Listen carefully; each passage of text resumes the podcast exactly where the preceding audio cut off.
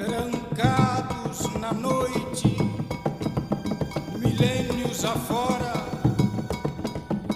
forçamos agora as portas do dia.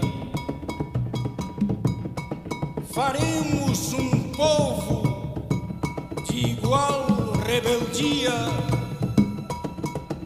Faremos um povo de bandos iguais na só casa grande do Pai. Os negros da África, os afros da América, os negros do mundo, na aliança com todos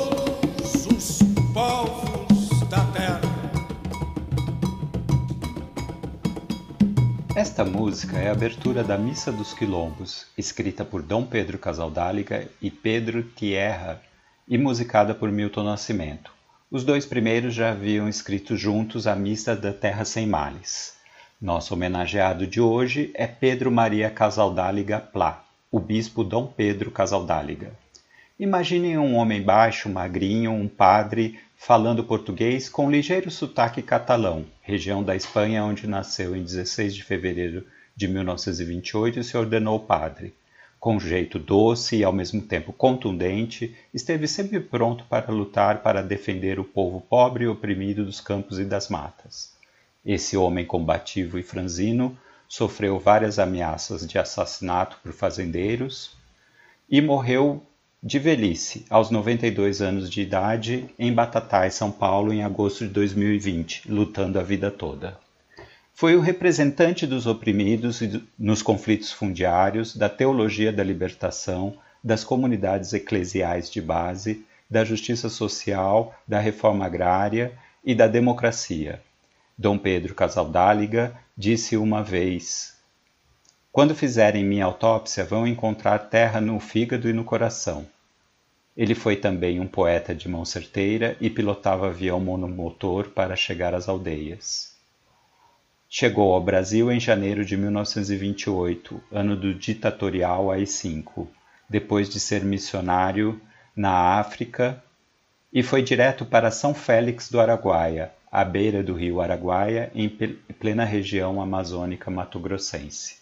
Em 1971, escreveu Uma Igreja da Amazônia em Conflito com o Latifúndio e a Marginalização Social. Este texto serviu para sua consagração como bispo e continha reflexões sobre o trabalho das comunidades de base com a população local.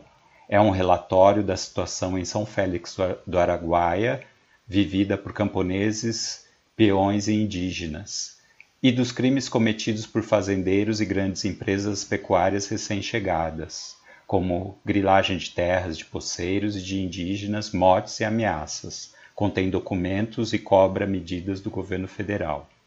Por suas posições, quase foi morto. Em 1976, o padre João Bosco Burnier caiu morto ao seu lado com um tiro dado por um policial numa delegacia, quando foram lá tentar resgatar duas mulheres que estavam sendo torturadas. No seu trabalho de evangelização pelas comunidades eclesiais de base, ajudou na criação de sindicatos de trabalhadores rurais. Junto ao Conselho Nacional dos Bispos do Brasil, criou o Conselho Indigenista Missionário e a Comissão Pastoral da Terra, nos anos 70. Estas entidades são importantes até hoje. A Missa da Terra Sem Males, de 1979, foi musicada pelo indígena argentino Martín Coppolas.